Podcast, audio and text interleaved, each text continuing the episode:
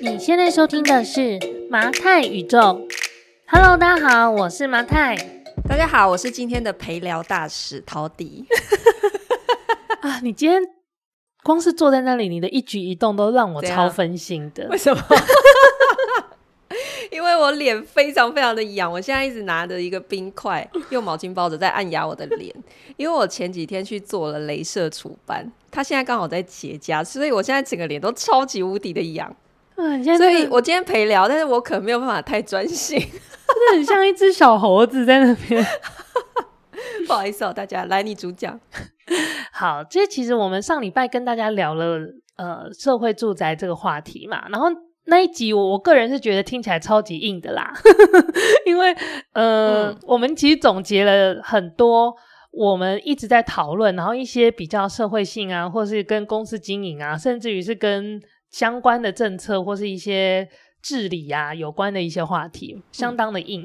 嗯，那呃，其实也蛮多人听完之后来私讯跟我们讨论，然后最多人其实跟我们讨论的都是一直在提说，可是社会住宅它必须就是公宅，它必须要是一个混居的状态，就是一定要有优先户跟一般户混居的重点，不就是因为以前在盖社会住宅的时候，周边的居民都。超级会反对，所以如果你不是混居的居民就会反对，那根本就盖不了啊！就是这个，不是你随便上网 Google 就会知道有一大堆这种反对的新闻的吗？可是难道混居就不会被反对吗？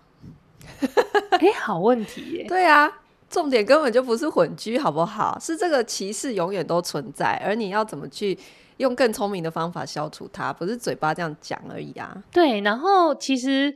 我就突然，因为在做这个讨论，然后在找资料的过程里面，我就突然想到，说到被居民反对，我个人印象最深刻的一个被反对的事件呢，就是当年那个金山南路上的麦当劳叔叔之家，我不知道大家有没有印象，哦、因为我刚好那个那个国有财产署的那个宿舍旁边，我有个朋友就刚好住在旁边，他是照顾癌症末期儿童的地方吧？呃，对，或者是一些慢性病的一些儿童，那他那边其实不是，他那边不是医疗机构哦，而是你知道有一些小朋友他可能会要来台北，他可能不不住在台北，嗯，然后他会要来台北看医生，会有一段时间做比较密集的治疗，那有时候不一定你全部的治疗期间都需要住院。那他可能就是会，医生会说啊，我这段时间比较密集治疗，你可能每个礼拜要两天要来医院，嗯，那你中间你就回去。可是他可能不在台北啊，可是这个，比方说这个科别的名医，就只有这个医生特别好。再比方假设在台大医院好了，那那个小朋友难道就是他以前可能就是要每天看完病就回去，坐坐巴士或坐火车回去，然后再来。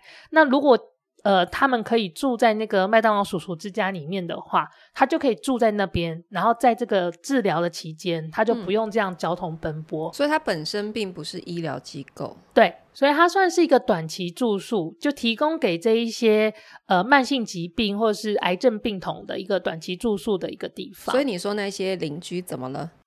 呃，如果大家还有印象的话，大概在二零一二年吧。那我不确定是怎么样的一个资讯不对等之后所造成的一个结果。反正当当地的居民，他们是深深的相信那个医院会去照顾一些艾滋病童，或是一些什么肺肺结核还是什么的一些传染性的疾病的病童。所以那些居民呢，第一个他们讲的就是说这有传染病，这很危险。然后第二个呢，他们就说，呃，那你这样子就是人来来去去的话呢，就会有交通的问题，因为他们可能以为那是一个。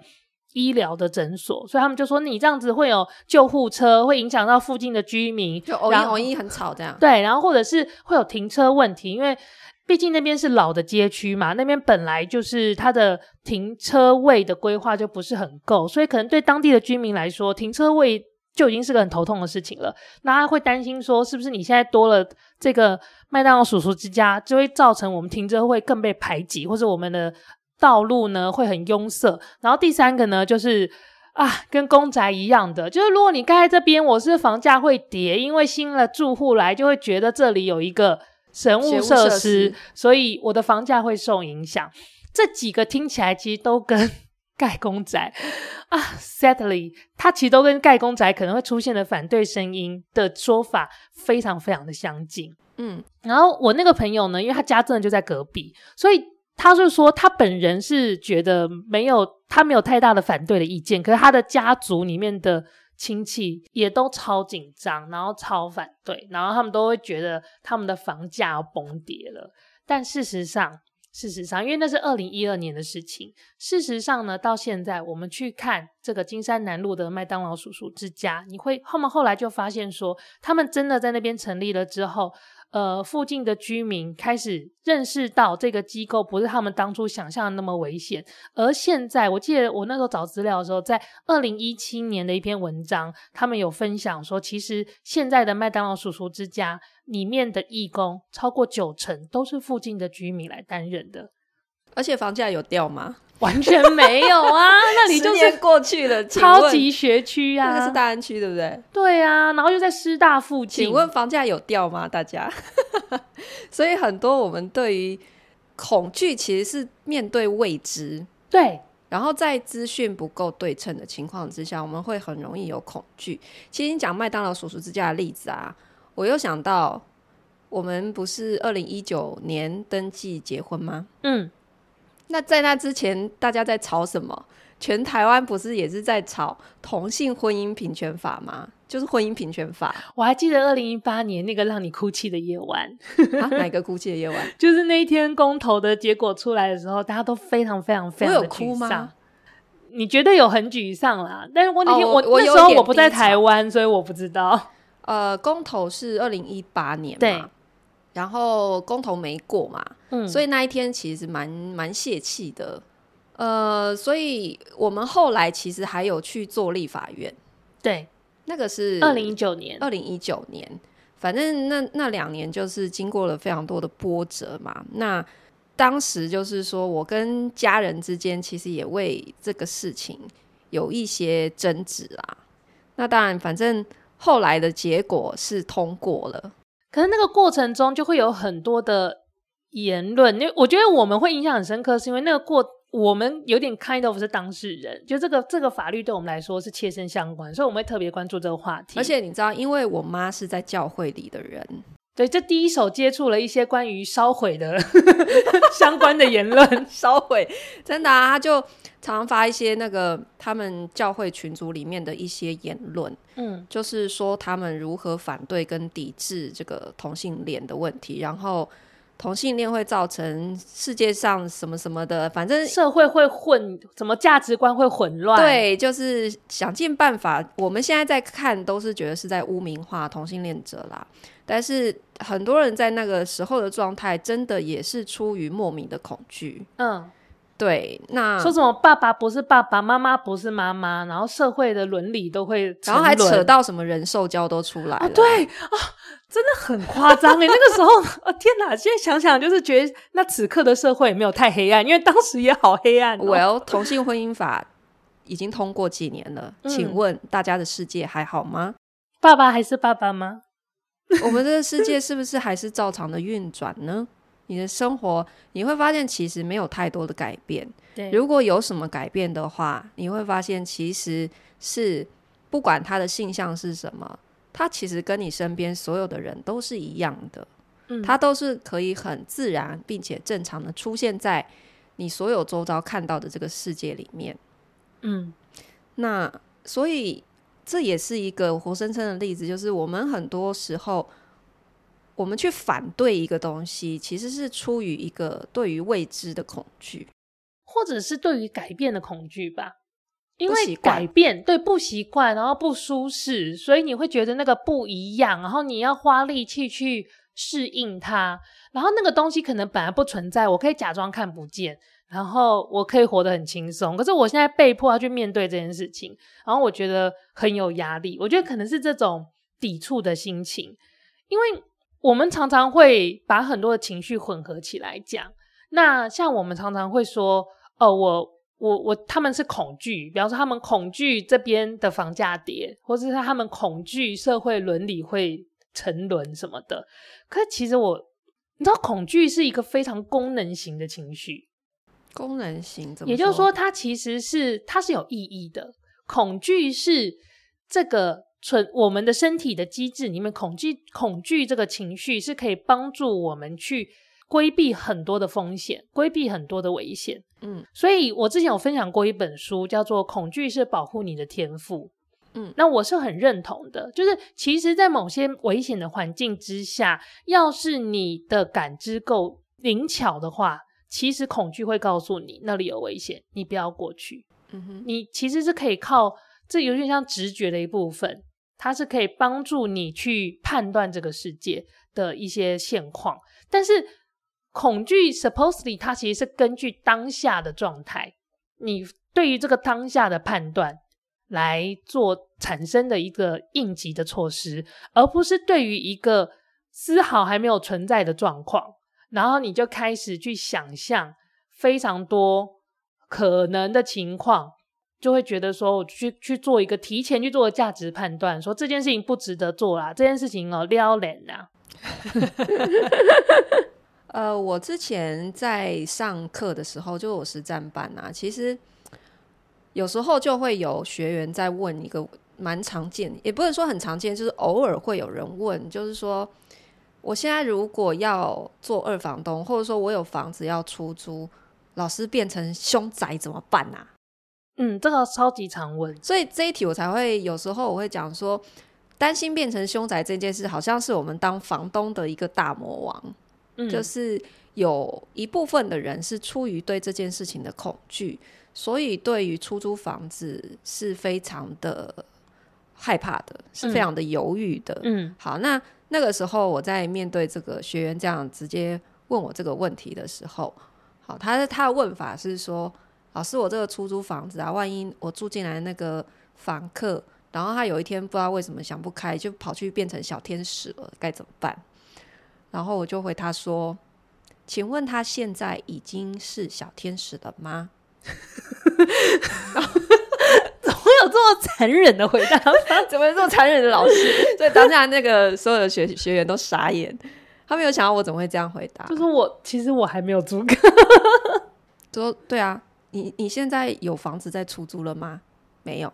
嗯，所以 你现在想这个问题，是不是出于一个就是莫名的未知的恐惧呢？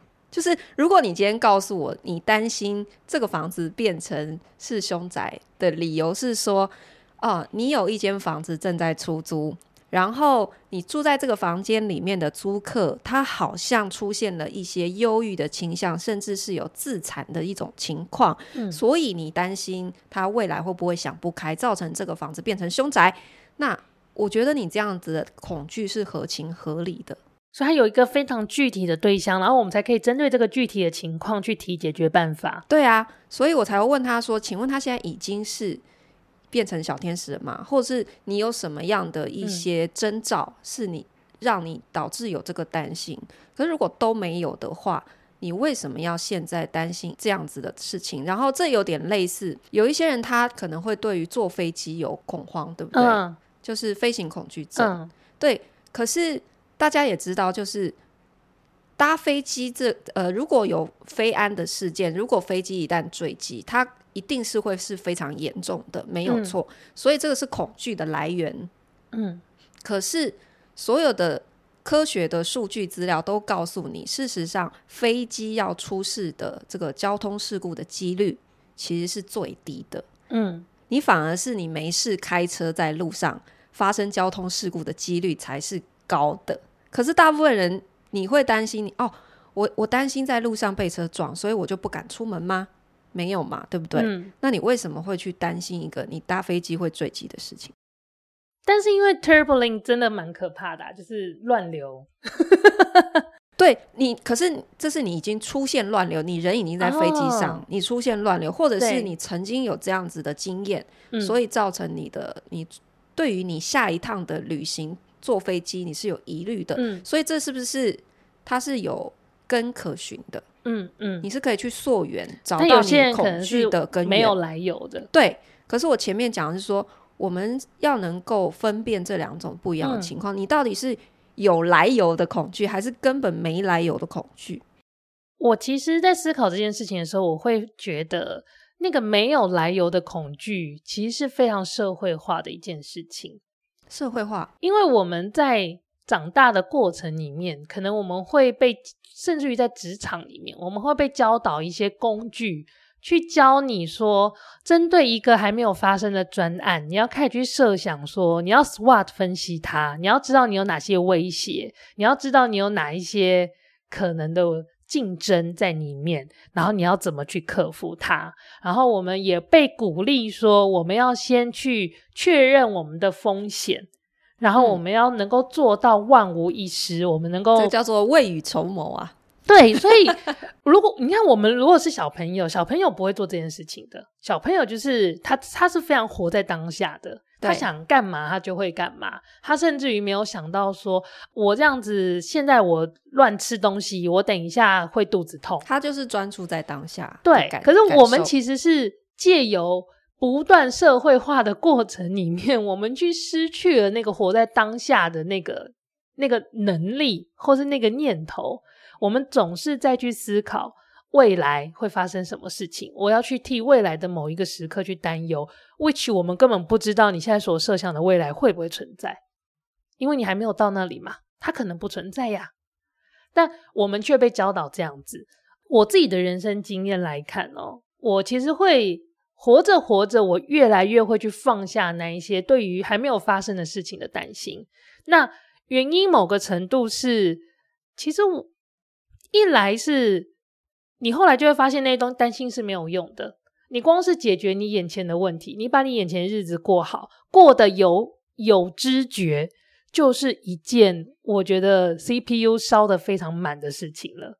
所以我没有 足够的记忆体去 process 对于未来不会发生或不知道会不会发生的事情的恐惧，或是的那些。呃，风险的判断，我目前我自己在看待我自己的生活的时候，其实我会更专注于我当下可以处理的。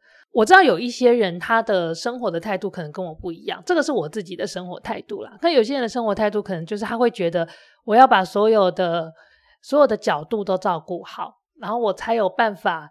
嗯，维持我现在的阶级，或者我才我有办法维持我现在的稳定，然后我有办法用现在的成功的模式继续往下走。我觉得这是不同的生活的方式。嗯，但就我自己这几年，我觉得很有趣，因为我也跟大家讲过嘛，因为我是一九八零那个年代的人，我觉得我们这个年代刚好就是从我们小时候成长的那个环境是一个可被预知的环境，就那个时候。你当公务员呵呵 还是个好工作，然后那个时候，就我的小时候是，你念台大还可以保证有一个什么很好的事情，就那个整个经济的结构或者整个社会的结构还在一个非常可预知，而且那个可预知可能是悲伤过去的二三十年的社会秩序所产生出来的，但是就在我。出社会以后，可能是二十五岁以后的生命经验，我就发现整个世界的转速变得非常的快，快到你没有办法用过去的爸爸妈妈告诉你他们的阶级的经验，然后来让你知道说未来可以怎么走。所以我经历了那样子的状况，我经历当然也经历了很多挫折，比方说。我辛苦工作，然后那时候在公关公司，每天就是加班到接近十二点。但 in the end 我的薪水还是很低，然后 in the end 我的年薪还是真的是超级可怜。然后在我那个年代，就是能够进那个宏达店 是一个很好的工作，所以那时候我都会觉得，哦，那时候我客户是红那个 HTC，我都会觉得为什么我要替 HTC 做事，然后我就进不了 HTC，然后我的薪水好惨哦。你会经历一个价值观崩塌的时候。但越是像这样的一个时代，就是世界的转速变得这么快的时候，去担心一个未来可能发生的事情，我觉得越没有必要，因为转速太快了，你只能用过去的念头去思考未来。可是未来它是未来啊，它不是过去去长的样子。我觉得是不是有点类似？就是有些人他在考虑买房。他其实明明是知道他是要 for 自住需求，可是他就就会担心说未来少子化会让房价崩跌啊，对，所以我是不是不该买房？对，我觉得好像逻辑有点类似这样，有点是，就是他其实他其实要思考是他当下的事情，可是他却会摆很多一堆事情你解决不了了，你在担心二十年后的事情，哎，对。而其实你知道吗？就是由于你太担心那个未来不知道会不会发生的状况，又或者像少子化，我觉得它是一个肯定会发生的状况。好，这个是确定的，没有错。可是对房价的影响，它其实是一个非常综合性的。的成因，少子化是其中一个很大的因素，可是它不是百分之百，绝对就是它造成的。它会根据你的不同的位置，然后你那个这个特定的 location，它相应的产业发展条件等等，还有当时的经济条件，对，或者是当时的政策环境，嗯，都有很大的一个影响。可是它不是那么单一的，但是你现在需要一个房子住，却是你现在需要的事情。所以呀，yeah，maybe 就是你可能，如果我觉得是我们有时候要问一问自己说，说我现在对于这件事情的恐惧，究竟是不是其实是我没有这么想要做这件事情，所以我需要一个理由告诉自己为什么不要做。有可能你是在给自己找一个理由，有可能，对吧？有可能，就是其实你已经倾向，就是其实你对这件事情是抗拒的，嗯。好，或者是对于高房价你现在买不起的一个借口，但你所以你可以告诉别人说，我担心的是对少子化，所以我不是买不起，我只是不想买，有没有可能？我只是举一个例子，就是有时候我们真的要直面自己内心，嗯、你的恐惧到底是因为什么？嗯，还是就是你是希望找一个借口来加强你不做这件事情的理由？我觉得大家可以去思考，而其实“活在当下”这件事，这四个字讲出口这么容易，但真的去做非常非常非常的难。你到底当下想要的是什么？有时候我都会觉得，我一直反复讲这件事情是不是废话？可是就我自己在生活中的实践，这真的太难了。你知道，有时候你会甚至于你当下你。你会无法意识到自己的恐惧，因为那个恐惧是用各种不同的情绪出现的。它可能长得像生气，对，它可能长，对，很多人对于恐惧的反应是表现愤怒，对。所以你其实你根本你可能没有办法认清楚自己，你现在这个东西的来源是什么，而。恰恰就是你需要每一个人都很有知觉的去认清楚，我现在为什么说这个话，我现在为什么有这样的反应，我们才办法有一个更好的一个沟通的环境。嗯，但我同意你说自我觉知是很困难的，因为大部分的人其实是过着行尸走肉的生活。我指行尸走肉就是他会好像我们都会觉得。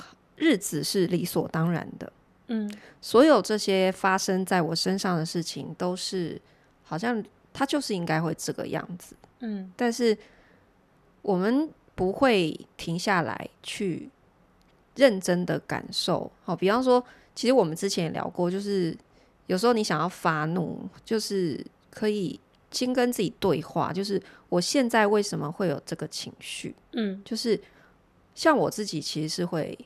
这种练习的，像我现在有时候一早起来，我就莫名其妙感受到我今天情绪不是很好，嗯，就是我面对任何事情都有点想生气，嗯，这时候我就会先冷静一下，我就问自己，嗯，我先检查一下是不是我的月经快来了，我会先想办法去找一个可溯的原因，嗯，去确认说我现在的情绪到底是来自于哪里，嗯。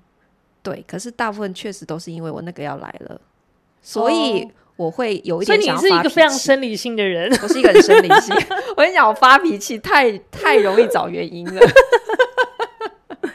是，所以其实我们今天虽然聊的是恐惧这件事情，但实际上我们想跟大家聊的更多的是，没有必要去为了一个。根本不存在的事情去去影响到你现在的判断，而你更重要的是，你在这个当下，你感受到的这个环境给你的资讯是什么？你自己给你自己的资讯是什么？然后来作为你当下这个决策的判断，我觉得是一个很不容易的练习。虽然听起来好像很很简单，好像就是你不要想太多就可以做到，可其实是一个蛮不容易的练习。这是要练习的，要练习的。对，然后。很有趣的就是我，因为我们自己在讨论恐惧的过程，会发现恐惧会用各种不同的形式出现。嗯，不一定是害怕，它会 各种，或者是尖酸刻，或者是他会很着着急帮你找替代方案。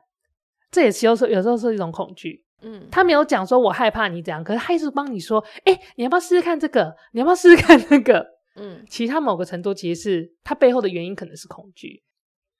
恐惧是一个非常。有效的一种情绪，但是它也会影响到，其实它非常的大的程度会影响到你的决策。那怎么样好好的跟他相处？嗯，我觉得我我也还在练习啦。适度的恐惧可以帮助你避开风险，但是过度的滥用恐惧，它会造成你裹足不前。是。那我们希望就是在这个礼拜，新的一个礼拜，就是大家一起。好好的面对自己，好好的就往前走吧。全新的思考去面对未知的恐惧。